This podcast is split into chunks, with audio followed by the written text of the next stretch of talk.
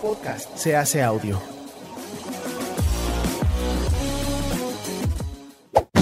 ¡Chavos, banda! Este programa es patrocinado por ustedes mismos. Si quieren apoyar nuestro proyecto, lo pueden hacer por medio de Patreon en patreon.com diagonal herejes el podcast.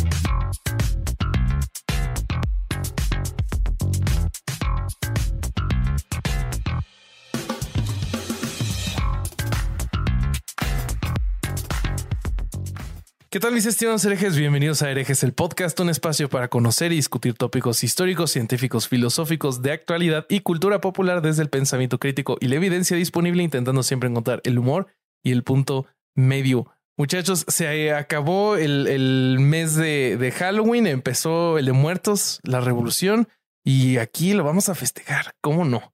Eh, para, para comenzar con el episodio de hoy, les voy a presentar a mis confitriones, hermanos, amigos, abogados del diablo y sex symbols, empezando por Alejandro Vázquez Aspiricueta, el Vasco. ¿Cómo estás? Bien, muy contento de, este, de esta grabación improvisada que vamos a hacer. No le mintamos al público.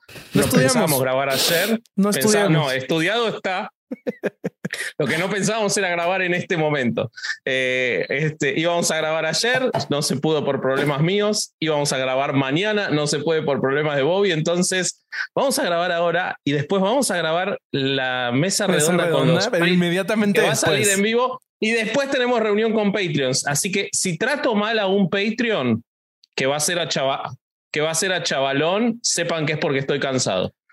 No lo vas a hacer. Yo, yo tengo. De chavalón. Y aparte, porque soy un hombre de 40 años ahora, entonces este, claro, ya, tienes ya no derecho tengo a ser la paciencia de antes. Ya Sí, tienes derecho a ser así medio, medio huraño, pero bueno, no pasa nada. Yo te voy a tener paciencia.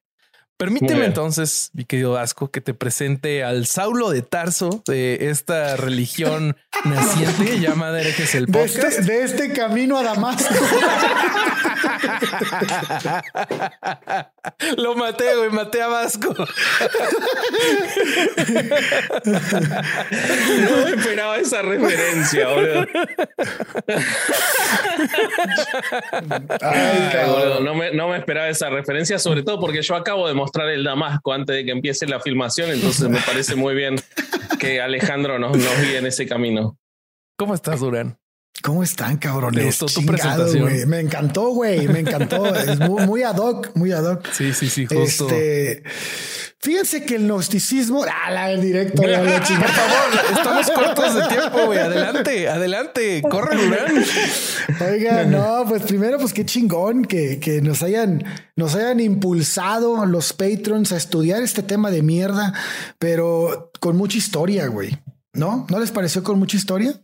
Sí, la parte tuya sí. está muy buena. La parte mía está buena. siento ¿no? que la es parte mía cagada. generalmente está buena. Sí, la tuya está buena cuando Eso te la lavas. queda claro. Pero, eh, este, pero vos sabés que eh, lo que lo que me pasa es que yo no sé si este tema es para no hacerlo o para hacer siete episodios. Es-. Estoy en ese estoy en ese debate interno. Pero empecemos porque tenemos una hora y Roberto le va a explotar el, el este, La tacha. sí, sí, sí, sí. Oigan, el gnosticismo es un tema bien, bien escabroso porque lo que yo les voy a platicar de gnosticismo no tiene mucho que ver con lo que es el gnosticismo hoy en día. güey. No, Claro. sí, Pero- nos queda claro. sí, pero este es interesante conocer como que las bases para, pues, de alguna manera darnos una idea de dónde surgen ciertas cosas y ciertas costumbres y cierto, ahorita nos van a platicar Bobby y Vasco de, de lo que ocurre actualmente. Pero es importante entender que el gnosticismo es un fenómeno ideológico estrechamente relacionado con la tradición judio-cristiana. Conocemos parte de él a través de las obras de heresiología eclesiástica de los, sig- del siglo II al V. La esteriología eclesiástica se daba, güey, porque la, la religión cristiana que se estaba formando a principios de siglo, Perdón. este, es man- ordenaba a ciertas personas de manera sistemática a que estudiaran aquellas corrientes que para ellos eran herejía. Heresiología es. Ajá, era el estudio de la herejía, ¿no? La heresiología. Y entonces estos güeyes se, ponían a estudiar ese tipo de, de, creencias de la época para, para tratar de quitarles valor y, fuerza con base en los argumentos cristianos, ¿no? Ok. Entonces, entonces eso es airesis en griego, es herejía, logia. Este, bueno, el sufijo logia va a ser siempre estudio, ¿no? De estudio, ciencia, vaya, por ahí. Eh, en aquellos tiempos había gente que se dedicaba a recabar información sobre las sectas que comenzaban a derivarse del conflicto que sufría internamente el cristianismo previo al concilio de Nicea. Es decir, este cristianismo preniceno, ¿no? Como, como le, llama, le llaman en la historia de las religiones. En esta etapa el cristianismo estaba pasando por un proceso en el que intentaba definirse internamente. Vaya, estaba buscando estructurarse para que en el futuro se volviera esa gran institución de mierda que conocemos. Entonces, en este proceso era inevitable que algunos conceptos, contenidos, prácticas iban a ser de alguna manera abandonados y otros adoptados en este sincretismo que se estaba dando, con toda la intención de generar una uniformidad, no una ideología homogénea, con, con, base en pues en todo lo que tenían y con el fin más bien de volverla una, una idea a seguir, ¿no? O sea, que no estuviera cambiando constantemente. Y como consecuencia, estas nuevas adquisiciones ideológicas y dogmáticas fueron alejando a las formas del cristianismo de esa época, ¿no? había, no había una sola, había un montón de formas de cristianismo y entonces muchas de ellas se fueron separando porque simplemente no se ajustaban a las nuevas políticas eclesiásticas. Claro. Bueno, dentro de esa variedad cristiana de los primeros siglos se encuentra el gnosticismo. Y que también es conocido como la gnosis cristiana, ¿no?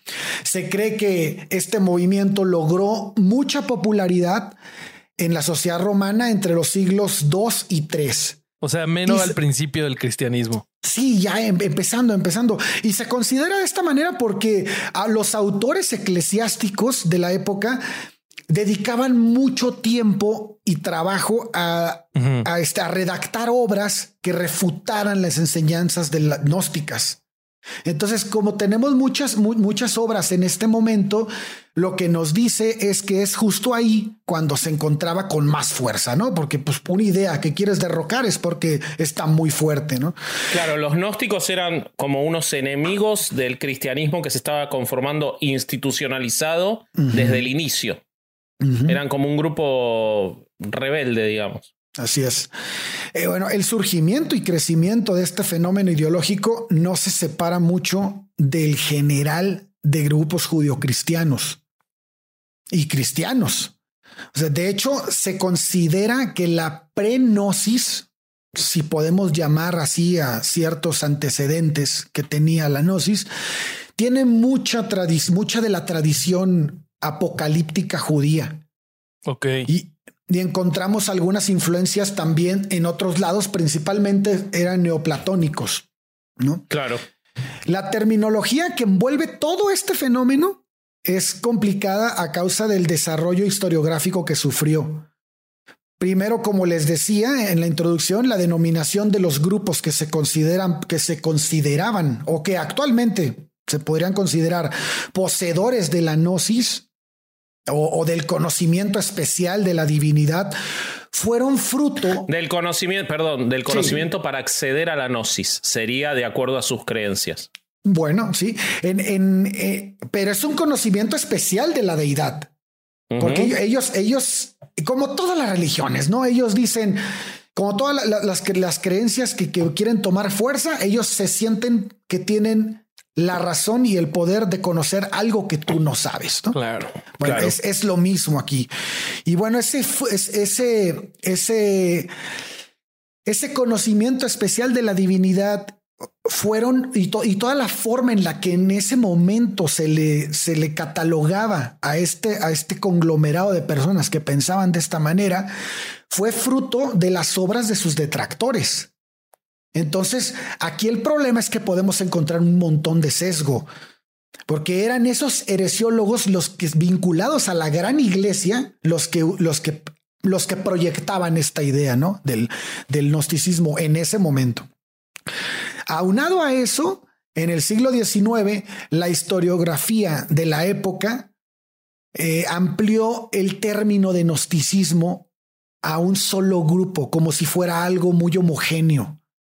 Y esto no era así. O sea, había demasiados grupos de gnosis que tenían corrientes filosóficas distintas.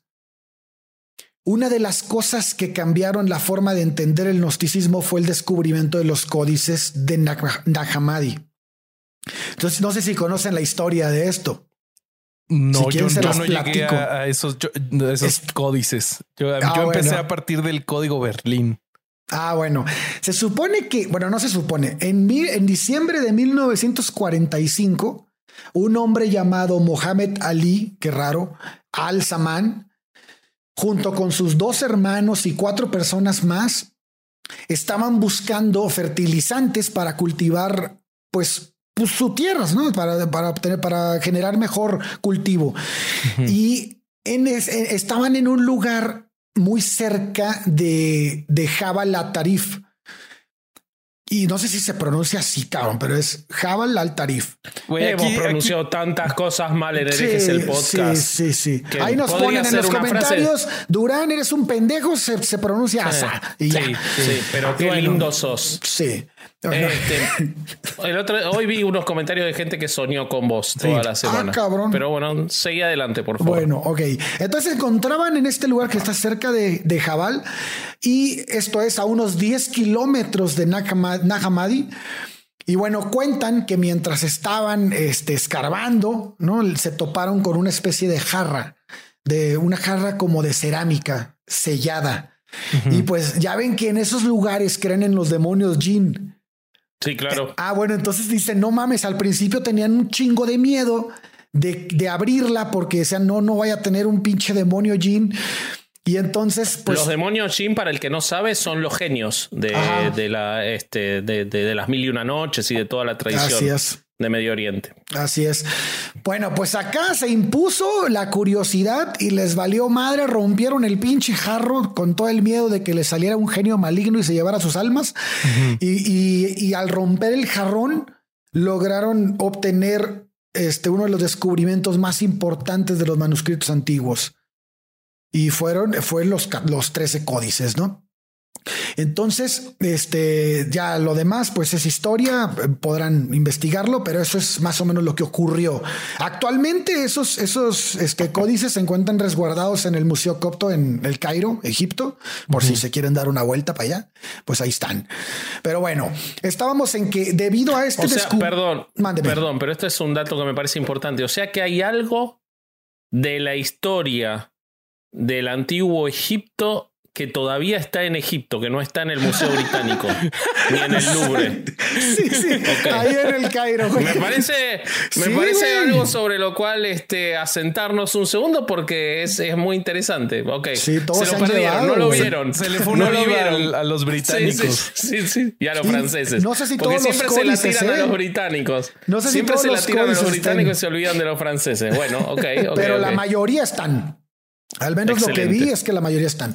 Pero bueno, estábamos en que debido a este descubrimiento se volvió necesario revisar la terminología que, que definiera la gnosis, ¿no?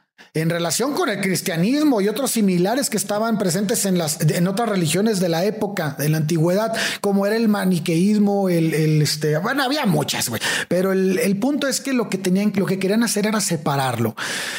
El problema es que este, este, esta bronca pues no sigue vigente, ¿no? Con todo y los manuscritos, no se ha logrado definir completamente qué es la gnosis de manera correcta, debido a que parte de las vinculaciones eh, a otras tradiciones están por doquier. Y además de la cronología también es un problema y el contenido peyorativo que algunas otras lenguas modernas le dieron es también lo hace difícil también, ¿no? Aparecen muchas cosas y a veces no es lo que, lo que buscan. Pero bueno, hay unas características principales que tiene la gnosis. Eh, y es que a pesar de las diferencias visibles entre grupos de gnósticos cristianos, es posible identificar una serie de características presentes en mayor o menor medida en casi todos ellos. Y eh, bueno, no sé si lo, investigaron, en lo que leyeron lo, lo vieron, pero existió un congreso que se llama el Congreso de Mesina, donde intentaron definir pues toda la variedad de enseñanzas gnósticas. Y en ese Congreso de Messina... ¿Esto cuándo fue? Esto fue en 1966 en Messina, ah, Italia. eso a mí no me tocaba. Ah, o sea que ya fue en el ya fue, Sí, sí, sí, ya fue ahora. Ok. Eh, con, el fin de unificar, ¿no? Porque finalmente pues están regadas todas las ideas por todos lados, lo que hace mucho más fácil que cada quien entienda la gnosis como quiera hoy en día.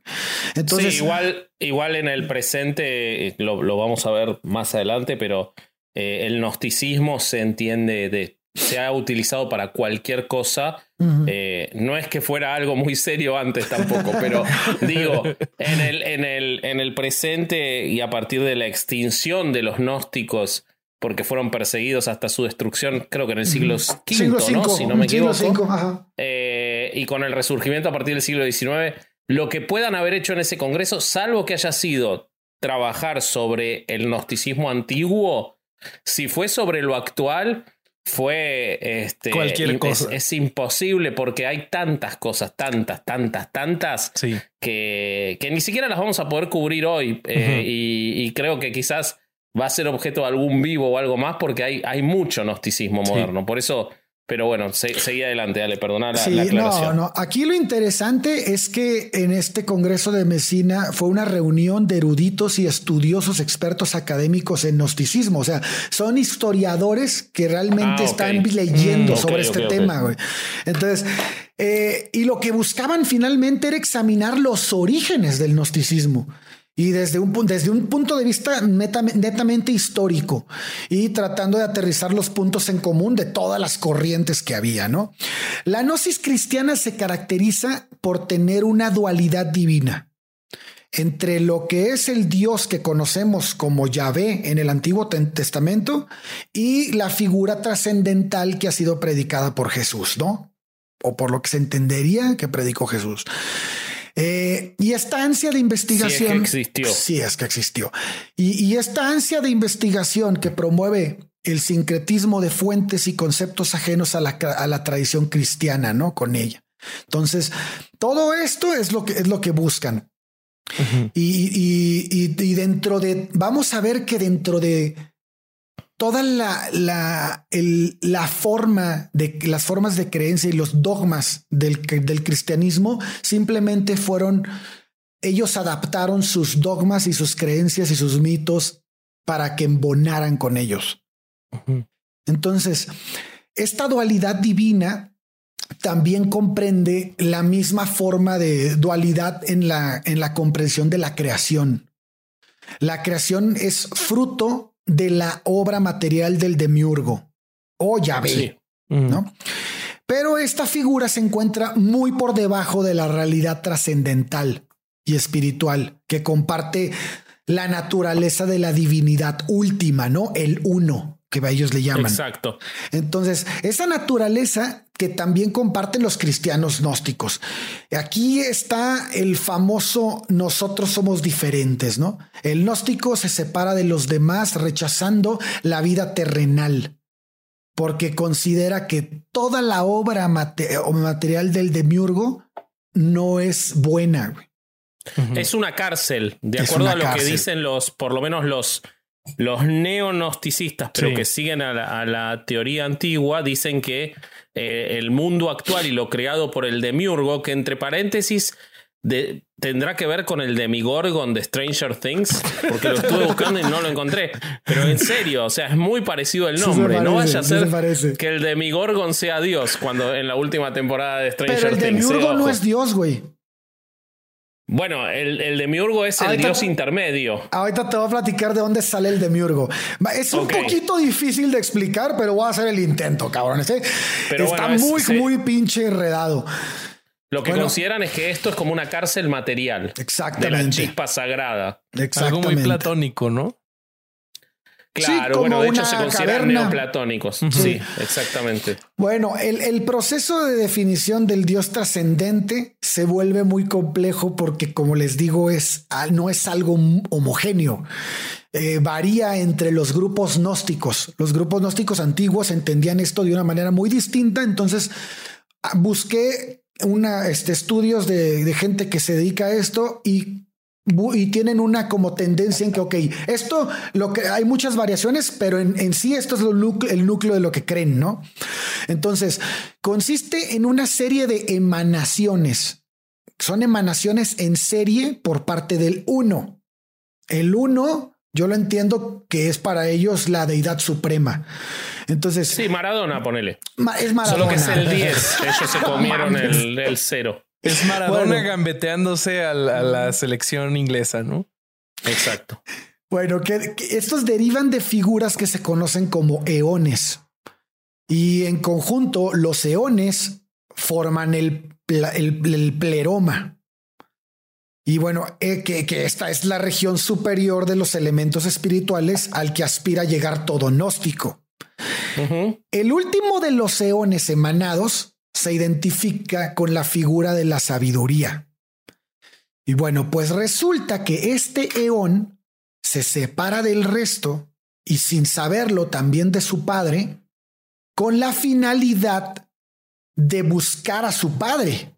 El problema es que el león al separarse y al ir en busca del padre comete el error porque el padre no es, no había, no era el momento de, de, de este, de, ¿cómo se dice? De ser conocido por los demás, por sus emanaciones. De Entonces- hecho, lo que dicen algunos neonósticos es que el, el león de la sabiduría, mientras más busca al uno, más se aleja del uno, porque es. se va perdiendo. Así es. Y entonces este, este error del que dice Vasco es el que el, el padre aún no ha tenido la voluntad de ser conocido por sus emanaciones y por lo tanto es un error, pecado, fallo, como le quieran llamar. Este provoca. De nuevo, como Maradona, que tenía un montón de hijos no reconocidos, que no estaba, estaba buscando ser conocido. O sea, siguen, siguen las similitudes. Sí. Y bueno, pues esto provoca su salida temporal del pleroma, del plenoma y el nacimiento del demiurgo, quien es llamado aborto de sabiduría al haber nacido sin que ésta poseyera una pareja pleromática, es decir, una pareja que fuera dentro del pleroma. sino que había sido fuera. Entonces, a partir de este momento, el denominado mito gnóstico que narra este evento se une al relato de la creación del Antiguo Testamento, que el Antiguo Testamento crea el mundo a manos del, en el- perdón, en el Antiguo Testamento se crea el mundo a manos del demiurgo para los gnósticos. Los gnósticos rechazaban la institucionalización de la iglesia cristiana porque para ellos desvalorizaban, eh, ellos desvalorizaban lo terrenal. Entonces, algo, y, pero algunos maestros gnósticos incluso pasaron a formar parte de las filas de la iglesia católica, pero luego fueron este, expulsados porque jamás dejaron sus creencias. Entonces, el gnosticismo cristiano, este, vamos a, a tratar de aterrizarlo, tiene se diferencia por tres naturalezas vinculadas a cada uno de los estadios del mito. Y es la naturaleza espiritual propia del Dios trascendental y sus emanaciones la naturaleza psíquica propia del demiurgo, que si bien es ajena al ámbito trascendente, está relacionada con él por su nacimiento a través de la sabiduría. Y finalmente tenemos la naturaleza material, ¿no? Que es el fruto de la creación del mundo, el fruto de la creación del demiurgo. Entonces, de estas tres naturalezas se van a identificar tres tipos de personas para los gnósticos. O sea, ya lo llevan a la gente creyente o a la no creyente. Y uno es la naturaleza espiritual, que serían los neumáticos, el neuma o espíritu, ¿no? Que son los gnósticos conocedores del Padre trascendente, ¿no? Estos son los, los chingones. Neumáticos se llaman. Pues pneumáticos, pero supongo que no se pronuncia la P. Claro, eh, o sea, como los eh, lo que les encanta usar a los Amish. Todo lo y además, y además, si tienen un, vibrador, los Amish es un pneumático, con lo cual está bien también esa, también podría esa definición. Sí, sí, sí. Muy bien, muy, muy buen aporte, Vasco. Sí, de nada. gracias, gracias, andas cabrón. bueno, la segunda naturaleza es la psíquica que es psique o alma, ¿no? Y, y si son aquellos cristianos que habrían conocido tan solo al demiurgo, o sea, poseedores de la fe, pero ignorantes del Dios, del Dios verdadero. Ah, ok. Y luego los últimos son los de naturaleza material, que son los ílicos. Estos güeyes somos, pues, nosotros, ¿no? tú, tú, nosotros tres, para empezar, que seríamos los paganos. Y bueno, eh, a su vez, el gnóstico también poseería tres naturalezas en su vida terrenal y de las cuales se va a deshacer de su de ellas al ascender al Padre, ¿no? Es lo que decías hace rato de la chispa divina. Se quedaría únicamente esa chispa divina y este que obviamente se supone que las tiene, la tienen todas las personas dentro de ellos y finalmente se unen al Dios trascendente. El gnosticismo es un elemento redentor, güey. Y esto esto dije, aquí es donde ya uní, uní cabos, güey, porque es, es, es, es, donde dices, el gnosticismo lo necesitas, güey, ¿no? Para que, para que el ser humano se deshaga de este proceso de la sabiduría que había sido este con el demiurgo y este. Sí, destacarse el material. Exactamente, pero es necesario ser gnóstico. O sea, otra vez volvemos al tienes que formar parte de mi religión, de mi fe, de mi creencia para que te salves, güey. Si no, te vas a la mierda. O sea, de haber sido más, en una de esas ellos hubieran perseguido a los otros. Probablemente. De haber sido más fácil de explicar que lo otro. Yo creo que cayeron por difíciles estos. Eh, eh, pero el gnosticismo es lo que es necesario o la gnosis, porque lo que yo encontré que ellos dicen es que lo que es necesario es poder alcanzar el estado gnosis para poder. pero claro, que los quienes lo pueden alcanzar son los gnósticos porque pues tienen el conocimiento. Y mediante el gnosticismo, que son las enseñanzas gnósticas, ¿no? Finalmente. Claro, sí, sí, sí, sí, sí. Entonces, entonces este, este elemento parece, eh, aparece para la redención del eón caído y existirá también en el cuerpo de Jesús de Nazaret, güey. O sea, una vez que, era que fue bautizado y que, y que se identificó como el Cristo, a partir de ahí, entonces él se vuelve un ser trascendente. O, un neón no caído, un neón. Un este, mensajero de luz. Un mensajero de, luz. Exacto. Entonces, sí, más bien el ser trascendente ya está más arriba. Entonces, claro. la presencia de Cristo en el mundo material inicia el proceso de regreso de los espíritus al seno del Padre que es algo muy parecido a lo que cree el cristianismo católico, ¿no? sí, pero es diferente eh, en, un punto que está muy interesante, en el que ellos consideran que Jesucristo no salvó a nadie más que a sí mismo. O sea, porque nadie, para los gnósticos, nadie puede salvarse por otro, ni otro puede salvarte, ni los rituales de otro pueden salvarte.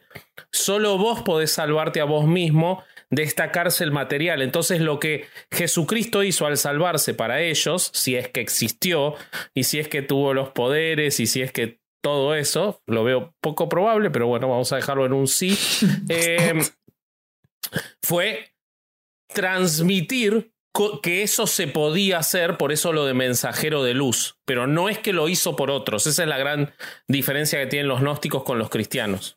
Y fíjate, lo que yo encontré es que la reunión de toda la naturaleza espiritual en su origen y la salvación, también de aquellos psíquicos al nivel inferior del demiurgo, se entronca con la tradición judio-cristiana. O sea, ahí, a partir de ahí, ellos se entroncan con la, con la, con la tradición judio-cristiana y, ya se fluyen de la misma manera. A mí me parece una, una, una, un güey que dijo, no, pues a mí no me gusta tu historia, me voy a inventar otra, voy a hacer una que, esté, que esté más chingona. Y, y esto es, güey, porque realmente Y, le voy a meter cosas de los griegos, además. Sí, güey. Un fanfiction. Ándale, güey, ándale, ándale. Exactamente, güey. Un güey que quiso hacer un crossover, ¿no? Ahí muy forzado. A mí, a mí se me hace como, como, como quererle meter. Ah, no, yo también le quiero meter pluma, güey. No, pues espérate, güey, porque esto se pone mejor. Bueno, hasta aquí es la historia antigua. Hay mucho más, pero me voy a extender un montón, güey. Entonces, te, voy, te, voy, a agregar una cosa más de, de, la cuestión esta que tiene que ver también con este, si querés, sincretismo o con este crossover, como dice Roberto, que es que los gnósticos consideraban que existía la reencarnación tomándolo de antiguas tradiciones, este, por ejemplo, de, eh, hinduistas, eh, Krishna y todo eso, porque como el, estamos materialmente atrapados en esta, la chispa divina está atrapada en, estos, en estas cárceles materiales que son los cuerpos, la muerte, por eso la muerte es tan importante para ellos, porque es liberadora, es liberadora si alcanzamos el estado de gnosis. Si no se alcanza el estado de gnosis, que es un estado que solo se puede alcanzar de manera personal, nadie más puede llevarte al estado de gnosis, por eso ellos rechazan la iglesia organizada, la, eh, por ejemplo, rechazan la, confesión y, rechazan eh, los, los este, sacramentos. Porque lo que ocurre si no llegamos al estado de gnosis es que vamos a reencarnar en otra persona para repetir el ciclo hasta poder ah, alcanzar el, estado de gnosis. Exactamente, sí, sí, no cantes, Bobby. Entonces, entonces, no me atrevería. Ahí es donde ellos también toman eh, determinadas cosas que además, eh, si no estoy equivocado, es probable que lo esté porque es lo habitual, pero si no estoy equivocado, eh, tiene que ver con Pitágoras y la idea de la resurrección. O sea que lo siguen tomando de los este, autores clásicos. Güey, ¿no se te hace como que eh, necesitas demasiada imaginación para explicar algo que probablemente no necesita tanta, güey? O sea, es así como que voy a explicarte esto de la manera más difícil que pueda, güey. Pero aparte con cero base en la realidad aparte, o sea, porque bueno, entiendes cuando algo es muy difícil, pero porque tiene fundamentos que son difíciles, pero estas madres, o sea, ¿sabes qué es lo que, a mí me parece de mucho tiempo, güey. ¿Qué? Me parece que eran eh, cristianos, porque no dejan de ser cristianos, porque ellos ponen a Cristo en un lugar trascendental en esa época, más cultos. Como eran más cultos, tenían conocimiento de toda la obra de los griegos, porque estamos hablando de Platón, estamos hablando de Pitágoras, y entonces ellos eh, conjugan eso con la idea de este Cristo, que es una figura muy trascendente que, a la que, que los conmueve y que los obliga a configurar toda esta idea, porque como decimos, si bien ellos hablan del Antiguo Testamento y que del demiurgo creó el mundo, eso es una reinterpretación, no eran contemporáneos estos gnósticos, eran, eran del, del siglo I, siglo II después de Cristo. Entonces, yo lo que veo es una mezcla de un montón de cosas que en lo, en lo contemporáneo, como ahora vamos a ver Bobby y yo, ya directamente no es mezcla, sino que es una distorsión absoluta, ¿no? Pero, pero me parece muy interesante el tema de la reencarnación, porque ahí rompen directamente con toda la idea que se occidentalizó del cristianismo y que, y que sobrevivió, ¿no? Que además sobrevivió en términos literales porque han matado a gnósticos los cristianos. O sea, no es que fue una persecución solamente ideológica hasta extinguir por la idea del peligro que representaba eh, eh, practicar el gnosticismo en la época antigua, ¿no? Claro. Aquí en el centro hay una, hay un templo gnóstico, güey. Bueno, pero yo, yo, te voy a contar de quién es, porque en México. No mames, en, en, México hay una corriente gnóstica que para el resto de los gnósticos no es gnóstica, que es espectacular. Bueno, amigos, pues miren, el gnosticismo moderno o neognosticismo se distingue porque comienzan a publicarse estudios sobre documentos redescubiertos. Por ejemplo, el código Berlín o el código Acmim.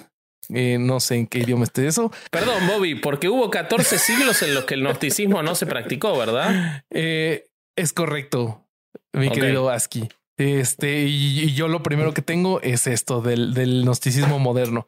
Eh, lo que les decía del código Berlín se descubre por primera vez en 1896 y después es redescubierto en el siglo XX y de él salen varios tratados.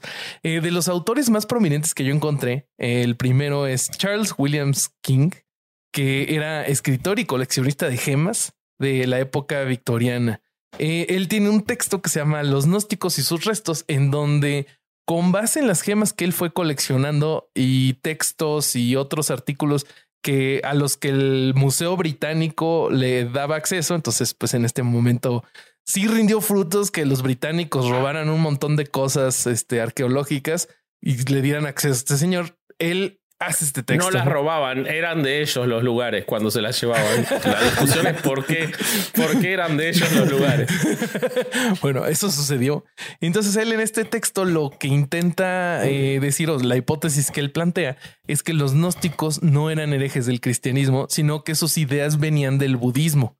Entonces en este momento ya se empiezan a integrar algunas ideas de este, religiones y creencias todavía más hacia el oriente.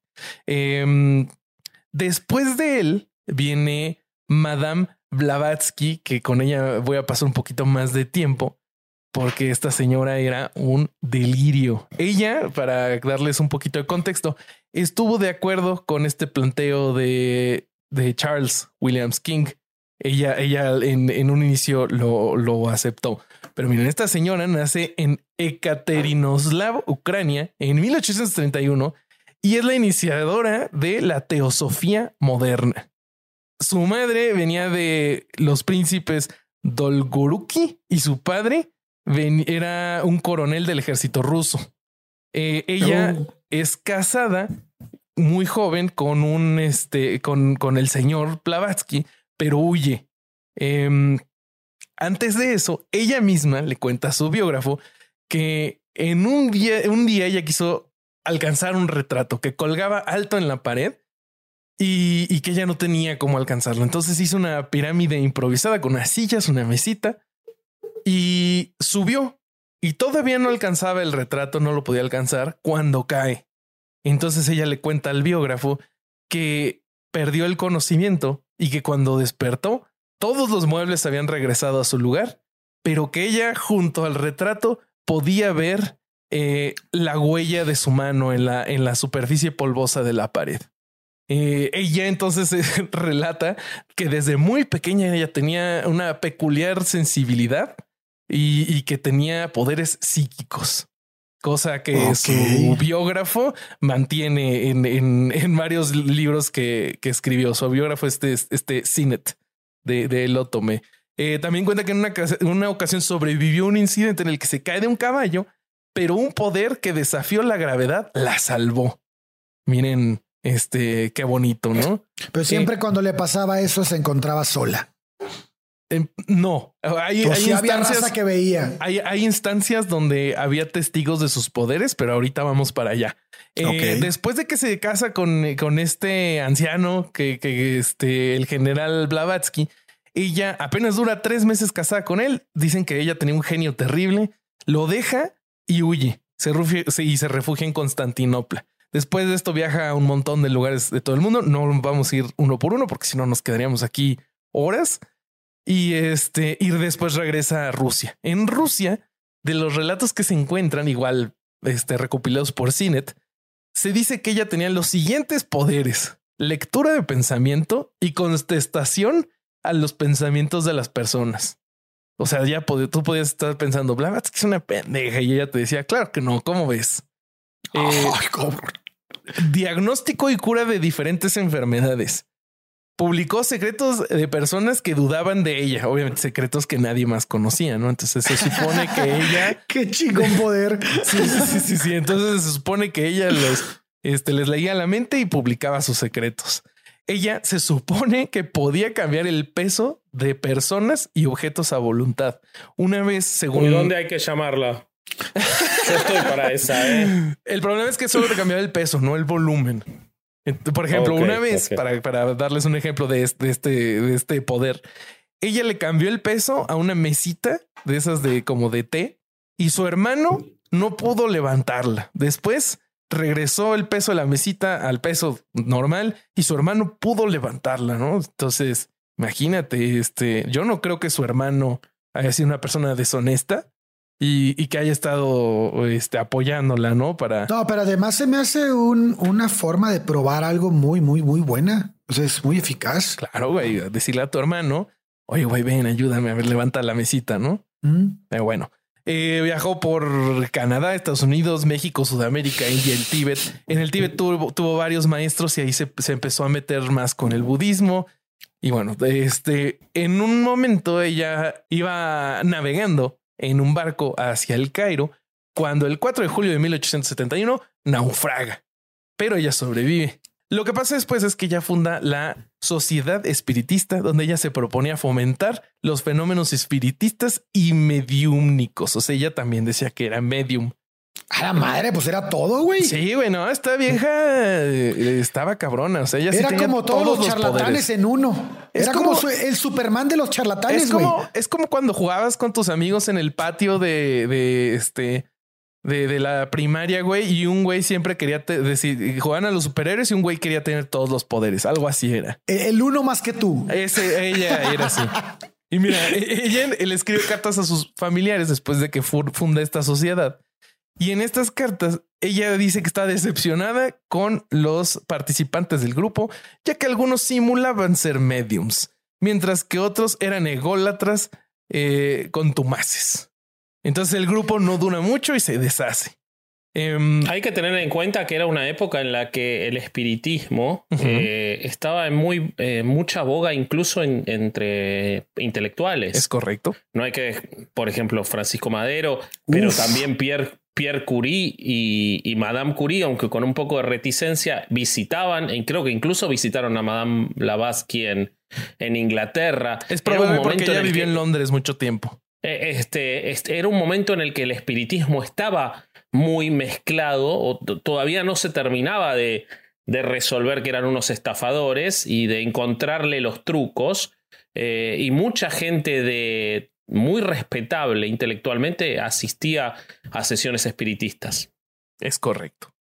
Bueno, eh, avanzamos un poquito más hacia 1875, en donde ella eh, funda la Sociedad Teosófica con un montón de otros teósofos, que la finalidad de esta sociedad era reconstruir el conocimiento primigenio que en teoría el hombre había recibido en sus orígenes.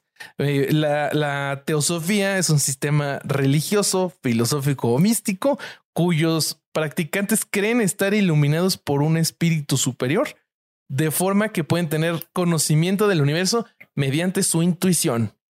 Claro, ¿no? O sea, sin estudiar, nomás intuyes y ya. Así te cae el, el conocimiento. O sea, son unos huevones. Estafadores, diría yo, güey. No, pues Está- porque no quieren leer nada, pues nada más que que lo pueden obtener así sin nada, güey. Pues, Pues bueno, me voy a adelantar un poquito, pero eh, justo eh, esta, esta señora Blavatsky fue, fue una autora muy, muy prolífica, ¿no? O sea, mm, estudió, eh, escribió, me parece, tres libros, de los cuales dos son los más importantes, Isis sin velo y La Doctrina Secreta.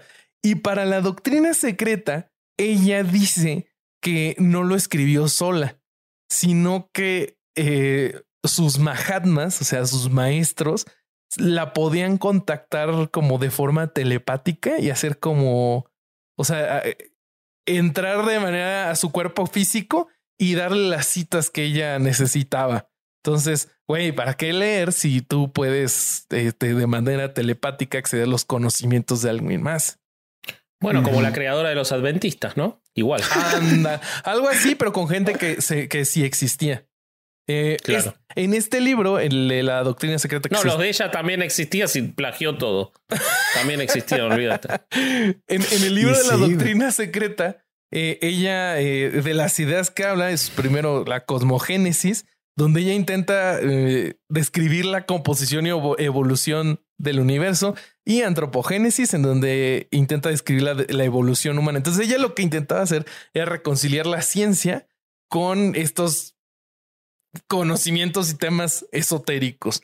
Eh, alguna de las ideas centrales y que me recuerdan lo que estaba diciendo Durán hace ratito, es que eh, incluye el concepto este de que uno era como que, que todos los seres humanos son como de la chispa, una chispa del, del dios, o no me acuerdo cómo era La chispa adecuada. Ah, esa madre, güey. También este incluye que todos los seres humanos están, estamos conectados y que la interacción de un ser humano con los demás eh, repercute en uno mismo y, esto pasa eh, por medio del karma, que es lo que balancea todo. Eh, tuvo muchos críticos en su época, nada más que... Mira, ¿por qué será? Pero lo más, lo más gracioso que se me hizo para mí es que la atacaban como como si fuera un fraude dentro del gnosticismo, no un fraude en total. O sea, le, un fraude dentro del fraude. Sí, sí, sí, sí, sí. O sea, le, le, forjaron cartas eh, de que se supone que ella le contaba el fraude a alguien más, que después se, se demostró que, que pues no, no era, no era cierto. Ya ella muere en 1891 y en su voluntad pide que sus amigos se reúnan ah, en, este día y que se celebra como el Día del Loto Blanco y que hicieran diferentes lecturas. Y bueno, uno de esos críticos, este, bueno, más bien es un crítico del biógrafo de Sinet, que es eh, Vsevolod Serege, a la González. Solo Biov que él era un historiador ruso. Este güey sí estuvo muy cabrón su nombre. Él, él dice. Pero es que estás bien pendejo, güey. Tienes aquí al experto en Rusia, güey. Te pudo haber pronunciado perfectamente el nombre, güey. Muy probablemente. Ahora no lo voy a hacer porque me ofendí por no preguntarme. sí. Bueno, este güey en su libro, eh, una sacerdotisa moderna de Isis, dice lo siguiente. Abro cita. Con el objetivo de inflar la fama de Blavatsky, Sinet publicó un libro titulado Incidentes en la vida de Madame Blavatsky. El libro muestra, basado en evidencia, en la evidencia más precisa, la vida de Elena Petrovna. Bueno, no es difícil probar que este libro es principalmente una colección de historias acerca de algo que nunca ocurrió. Y bueno, eh, ese es el tipo de personas que nos vamos a encontrar en el neonosticismo. Otro autor, eh, y este nada más se los menciono rápido, es George R. S. Smith. Él escribió mucho tiempo en las publicaciones de la Sociedad Teosófica. Después él funda su propia organización y a él se le conoce, eh, o algunos autores lo nombran como ser quien a través de sus publicaciones hizo que los conocimientos gnósticos fueran accesibles a quienes no tenían conocimientos académicos. Entonces, más o menos eso sucedió en el siglo XIX con el gnosticismo. Que no estuvo tan, tan, tan, tan, hubo cosas tan cabronas en el siglo XIX. Madame Blavatsky, no me chingues, güey. Te la super resumí. Fue gigantesca. Fue gigantesca, ¿eh? Es que siento que, lo que siento que lo que pasó en la época que le tocó a Vasco está más cabrón. No, bueno, lo que pasa es que lo que yo voy a contarles, yo me voy a concentrar solamente en uno que me parece el más llamativo y además el más vinculado a Latinoamérica. Pero tengan en cuenta que eh, gnósticos del siglo XX podemos hablar desde Alistair Crowley, que pueden, pueden aprender sobre él escuchando el episodio de Leyendas Legendarias que está muy bueno eh, que fue el fundador de la Iglesia Gnóstica Católica eh, Universal, el alemán Arnold Krumheller, que vivió en México también, fundador de la Fraternidad Rosa Cruz, de la cual creo que en algún momento tendremos que hacer un episodio porque es muy interesante. Todos estafadores, ¿no? Obviamente. O, gente con, muy obtusa. Eh, René Guénon, un francés. Boris René, qué? ¿René qué? Guénon. Ah, ok. Y picante cuando hablas en francés, güey. Maurice, oui. J'aime parler. Je, te parlerai en français a toi. Eh, desnudos. No me acuerdo cómo se dice desnudo. Eh, el ruso Boris Muralov. Eh, este, Carl Jung el, ah, famoso psicólogo utilizó muchísimos conceptos gnósticos en sus escritos. De hecho, igual que yo te tengo un, dato de color sobre Jung. Él estuvo muy influenciado por los escritos de George R. S. Smith. Mira. Bueno, Hermann Hesse, el filósofo, también utilizó muchísimos conceptos, sí, claro, del gnosticismo.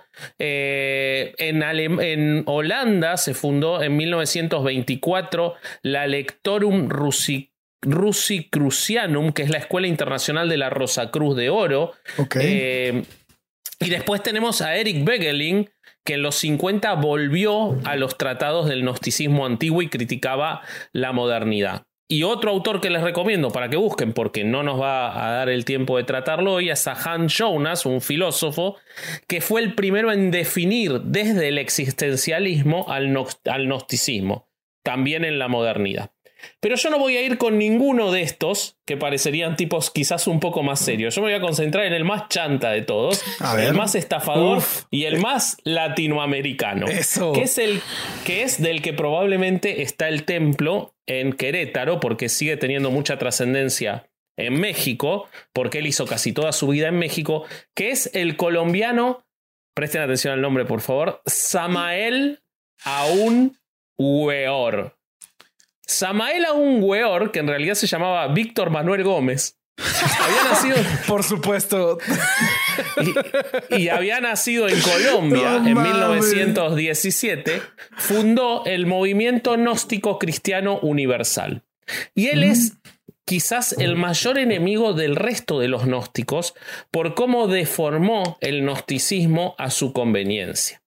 Este muchacho, como les decía, que había nacido en Colombia, desde muy joven arrancó con el esoterismo, estudió en grupos espiritistas, estudió en asociaciones de la Rosa Cruz, estudió en asociaciones teosóficas también eh, en Bogotá, eh, en, las cuales empezó a tener mucha preeminencia. En 1936 ingresa en la Fraternidad de la Rosa Cruz Antigua, la que había fundado Arnold Krumheller Heller en, en México. Eh, y este, él, desde muy al principio, te, diría cuando tenía menos de 20 años, él dice que había nacido, él mismo dice, que había nacido con la facultad del desdoblamiento astral, lo que permitía investigar la espiritualidad y el esoterismo, eh, asimismo investigar la, la, historia y la antropología y las civilizaciones antiguas junto con la parapsicología. Bueno, este muchacho empieza a fundar su propia escuela, empieza a tener adeptos moderadamente, pero su vuelco más poderoso y que lo hace que todavía tenga mucha trascendencia en México principalmente, que es donde eh, luego se instala en 1954, ese año, 1954, cuando él se instala en México, él dice, todavía llamándose Víctor, que un arcángel de Marte, del ah, planeta Marte, puede ser. llamado Samael, había encarnado en él. Y que desde ese día él tenía que ser llamado Samael a un weor.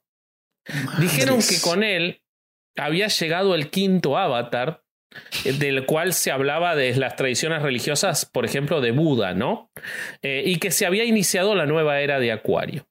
Eh, bueno, él entonces. O sea, incluyó algo de cada religión para intentar pegarles a todos. Él, mete de todo. De hecho, una de las cosas que más le critican los, los gnósticos es que él mete el kundalini, toda esta cuestión de la práctica sexual eh, tan eh, común. Que por eso. Cuando preparábamos este episodio yo les decía que hasta algunas cosas de Ricardo Ponce podrían ser consideradas dentro de este neognosticismo, porque él le da esa importancia a lo sexual para llegar a lo espiritual. Y también otra cosa que le agrega, que tiene mucho que ver con todos los chamanes que hemos escuchado de abandonar el ego y del consumo de algunos estupefacientes para dejar el ego, destruir el ego. Esto también viene o es llevado adelante como una de las condiciones centrales por Samael Aun Él habla de estas dos cosas. Sin embargo, era un ególatra tremendo. Tan ególatra era que además de fundar una institución gigantesca, eh, que, subsiste hasta hoy, que es esta escuela gnóstica y que pueden ver miles de videos aburridísimos. Yo voy a hacer algún reel con los videos más aburridos de la escuela gnóstica de Samael eh, que están en YouTube. Eh, pero, por ejemplo, él tenía una momia que guardaba y que él decía que era la momia de una de sus encarnaciones anteriores. No. Y que él la tenía guardada para resguardar y asegurar su reencarnación. Y él decía que iba a reencarnar, otra cosa que rompía con los gnósticos, porque si él había alcanzado el estado gnosis, no debía reencarnar. Sin embargo, él decía que iba a reencarnar que al tercer día iba a volver de los muertos, obviamente sus seguidores se quedaron esperándolo y tuvieron que enterrarlo, ¿no? no supongo que están muy sorprendidos por este dato ustedes. Se empezó a pero eso, sí, pero eso es lo que ocurrió. Bueno, Samael eh, siguió muchas de las doctrinas gnósticas que hablamos del gnosticismo clásico, él las trasladaba a, su, a sus corrientes pero además metía de todo de un montón de otras corrientes, lo que lo hace ser este, rechazado, como les decía, por muchos gnósticos. Él hablaba de la magia alta, la astrología, la parapsicología. Eh, él decía que en los primeros siglos de la era cristiana todas estas corrientes filosóficas o pseudocientíficas estaban presentes y que entonces él las estaba trayendo. La realidad es que no hay mucha evidencia de eso, pero él estaba convencido de, esto. Él decía que además había que eh, este, despertar al gran arcano, que era la principal enseñanza, que esto se hacía a través del kundalini. Eh, rechazaba, por ejemplo, la homosexualidad. Él decía que el vampirismo que existía y que los vampiros existían eran homosexuales que habían Ah, practicado la magia negra. ¿Ok? Y que entonces por eso atacaban al sexo opuesto porque lo odiaban. ¿Ok? Eh, se consideraba el quinto ángel, el quinto ángel del Apocalipsis, se consideraba un profeta de Jehová. Eh, escribió 70 libros, de los cuales se ha probado que la mayoría son plagiados, la enorme mayoría. raro. No puede ser. Eh, y quiero cerrar contándoles sobre Samael, que, como les decía, sigue teniendo hoy una de las asociaciones gnósticas más fuertes de México y de varios países de Latinoamérica, que él escribió un libro, su primer libro, llamado El matrimonio perfecto, en el que él expone el tema de la transmutación sexual. Y esto tiene mucho que ver porque los gnósticos, los neonósticos que siguen a Samael, son quienes hoy hablan y lo van a escuchar en muchos lugares y en muchos de estos chamanes e incluso en gente parecida a Ponce o que hace estafas similares, ellos hablan mucho de la transmutación y hablan permanentemente de la alquimia, pero de la alquimia a través del sexo. Esta transmutación sexual puede convertir al semen en amor y sabiduría. o sea, los él griegos de nuevo. Exacto. Él argumentaba que había un requisito indispensable para regenerar el cuerpo físico y los principios anímicos del alma. Vieron, vean cómo acá rompe con todo el gnosticismo, pero sin embargo se llama gnosticismo. Por eso es que cuando hablamos de ese gnosticismo clásico y hablamos de los que tienen más preponderancia hoy, en realidad no tienen nada que ver. Él decía que la castidad científica evidenciaba que mediante la transmutación de la energía sexual, o sea, el esperma o el semen, y los líquidos de las glándulas de esquene de la mujer, se podían fabricar los cuerpos existenciales superiores. Y que así se llegaba a los cuerpos astrales. ¿Ok? Que lo que había que lo, hacer quiera, era lo que quiera que eso signifique, no lo que sea que eso lo que signifique. Pará, porque ahí viene. Había que hacer es retirarse antes del espasmo, porque él estaba en contra del orgasmo. ¿Ok? Había que tener un dominio del ego animal, retirarse sin derramar el semen. Fíjate cómo acá vamos a eh, doctrinas tántricas de la práctica sexual. Otra vez un sincretismo que él construye. eh, y que con eso se puede llegar a un acto de magia sexual con el que se llega en el ocultismo al arcano y se construyen estos seres divinos. ¿Ok? O sea, de nuevo, Qué averiado está ese güey, cabrón.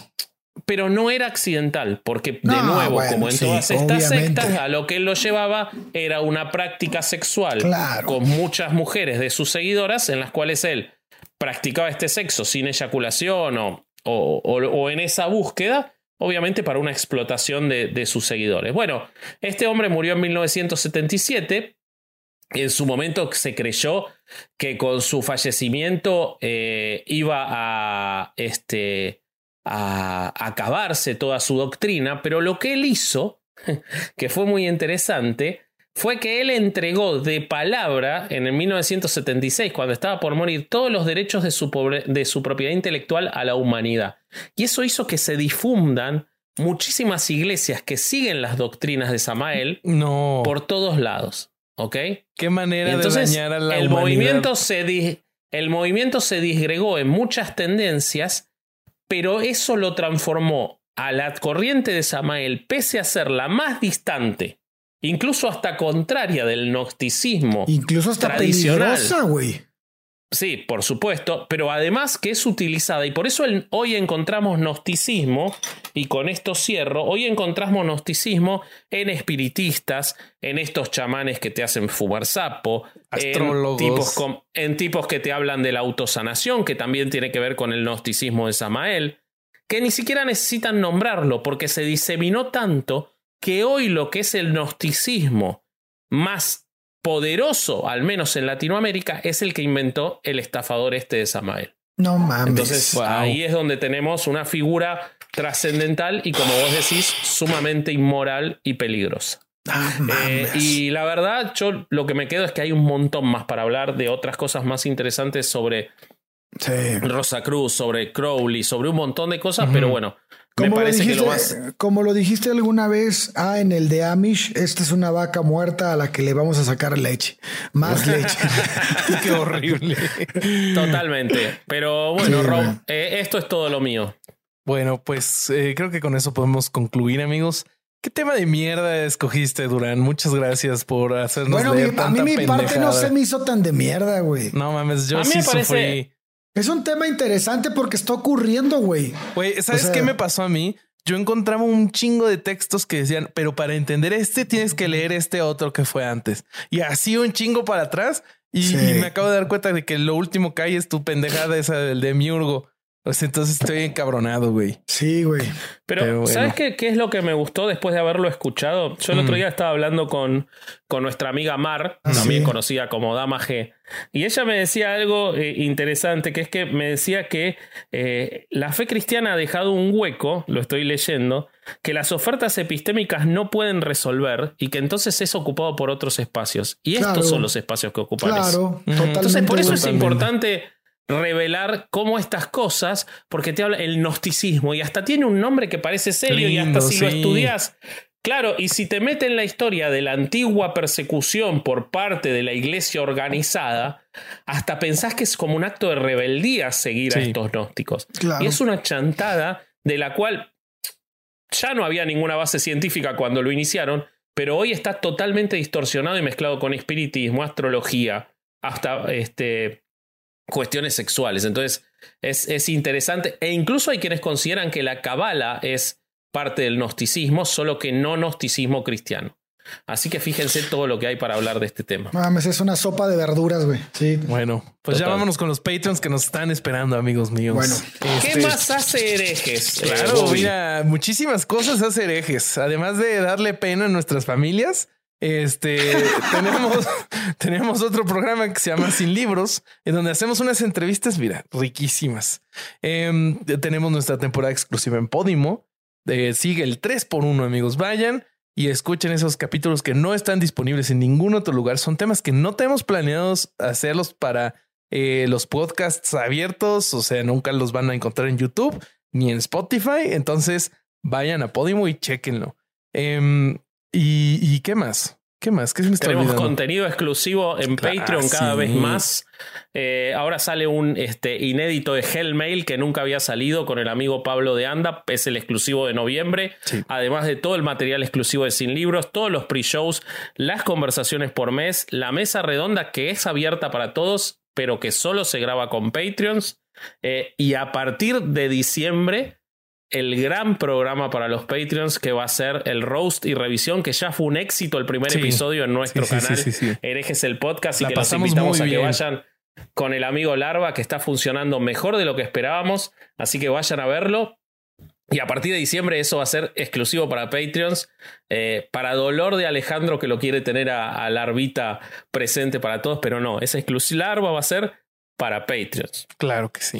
Y Lástima. bueno, en, redes sociales nosotros estamos como Herejes el Podcast en todos lados. A veces con un guion bajo. Ay, búsquennos. Si Ya ponen que- el podcast, sale. Sí, sí, sí. Exacto, Y exacto. Yo este- soy corsario.hereje. Yo soy Bobby.hereje. Yo soy corsario. Punto, ah, ¿verdad? Yo soy vasco. Punto hereje. Este, y ya. Eh, también recuerden, denle like al video porque si no Romina se pone de malas ahí en el chat. Por favor, Sí. ayúdennos. Suscríbanse Y a la al canal de campanita, a Chavos la Banda y al de Herejes el Podcast. Es correcto. Exactamente. Bueno, Bueno. pues si no queda nada más cargar, este fue otro amigo de No ir a misa y escuchar y dejes el podcast. Vámonos. Venga la música. Adiós.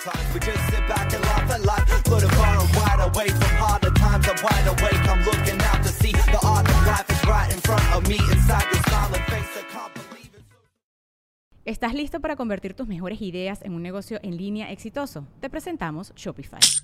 Tal vez no lo sabías, pero nuestro podcast More Than Mamis es un negocio y lo empezamos por supuesto para desahogarnos y hablar sobre la maternidad, no para convertirnos en expertas de ventas y del e-commerce. Así que sí, necesitábamos ayuda para vender nuestro merch y poner en marcha nuestra tienda. ¿Y cómo suena con Shopify? Llegó otra venta. Shopify es la plataforma de comercio que está revolucionando millones de negocios en todo el mundo. Ya seas un emprendedor desde tu casa o desde donde sea, Shopify es la única herramienta que necesitas para iniciar, administrar y hacer crecer tu negocio sin dificultades. Con Shopify puedo gestionar pedidos, envíos y pagos desde cualquier lugar, brindándote toda la información y estadísticas de tus ventas al detalle. Regístrate para un periodo de prueba con tan solo un dólar al mes en shopify.com barra sonoro, todo en minúsculas. Ve a shopify.com barra sonoro para llevar tu negocio al siguiente nivel. Shopify.com barra sonoro.